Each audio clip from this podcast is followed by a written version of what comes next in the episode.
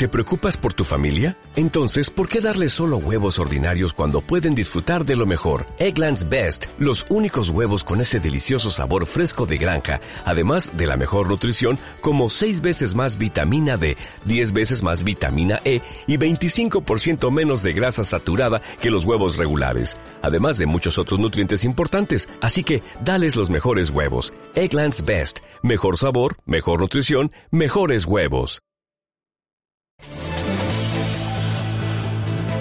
Tresis te ofrece el foco de la inversión. Con Víctor Álvarez eh, de Tresis. Víctor, ¿qué tal? Buenos días. Hola, buenos días. Eh, tú dirás el foco, ¿dónde lo colocas? Pues hoy lo vamos a poner en los resultados empresariales. Eh, están siendo buenos, ¿no? ¿Convencen? Pues sí, la verdad es que sí. Ya sabemos que bueno, comenzaron la semana pasada en Estados Unidos con JP Morgan, City y Wells Fargo como teloneros y la verdad es que sí, en general están dejando un buen sabor de boca como, como hemos podido ver en, estas últimas sesiones alcistas y sobre todo con la caída de la, de la volatilidad. Aunque bueno, conviene también recordar que, que todavía existe esa, esa tensión geopolítica de, fondo que quizá esté provocando que los inversores todavía estén un poquito reticentes.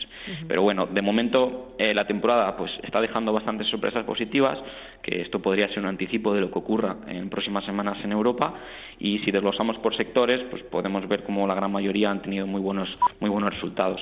Eh, si vemos por, por, sectores pues vemos el, el industrial como empresas como como FedEx de servicios de mensajería que han aumentado tanto ventas como beneficios en, en, dobles dígitos. Vemos salud, donde eh, United Health o una farmacéutica como Johnson Johnson también ha tenido grandes resultados.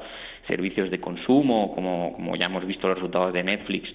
Eh, tecnología con empresas tanto de, software como de hardware presentando muy buenos registros, pues ya sea pues Red Hat, Adobe en software y, y Micron en semiconductores y luego por último entidades financieras que Quizá aquí hay que matizar, porque aunque como vimos que, sorprendieron positivamente en cuanto a ganancias, en cuanto a beneficios, no tanto en, cifra de negocio. Entonces, pues ahí tuvimos que, no convencieron del todo Wall Street, tanto el, jueves como el viernes. Y bueno, todavía quedan muchas compañías por reportar en Estados Unidos, como, como energéticas, en las que pues, vamos a ver cómo ha afectado las subidas del petróleo del último trimestre, pues, utilities, telecomunicaciones, y, eso eh, eh, de momento solo, solo ha reportado un 10% del SP, porcentaje que todavía no es significativo, pero que nos va a poder servir como, como termómetro para evaluar el estado de la economía. Eh, si los resultados de Estados Unidos son buenos y convencen, ¿también los serán los de Europa? Esperemos que sí.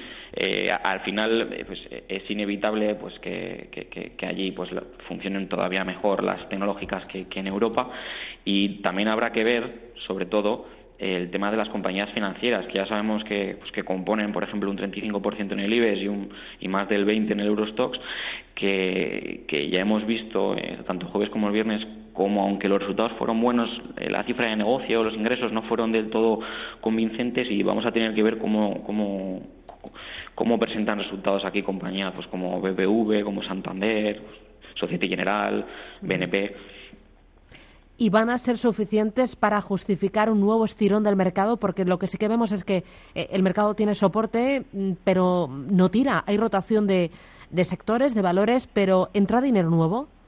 Pues eh, estamos viendo muy poco volumen, yo creo que también bastante provocado, pues con lo que he comentado antes, con la tensión geopolítica de, fondo. Quizás si, si, atamos un poco las manos al señor Trump para que, para que deje de, utilizar el, Twitter y, simplemente atendemos a los resultados, que, que, que ya hemos dicho en otras ocasiones, que las valoraciones están muy exigentes y los resultados yo creo que están acompañando, pues sí podríamos ver un posible tirón.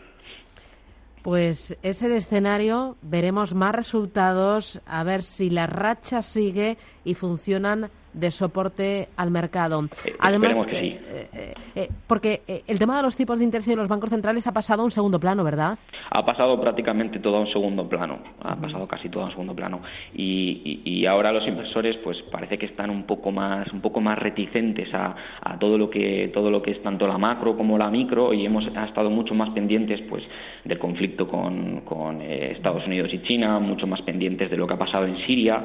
Entonces, pues, si dejamos de un hacia un lado todos ambos conflictos, pues yo creo que el inversor se tiene que fijar mucho más pues en, esto que hemos dicho, tanto en datos macro como, como en los resultados empresariales, que todo nos hace indicar que podríamos estar ante un nuevo tirón alcista.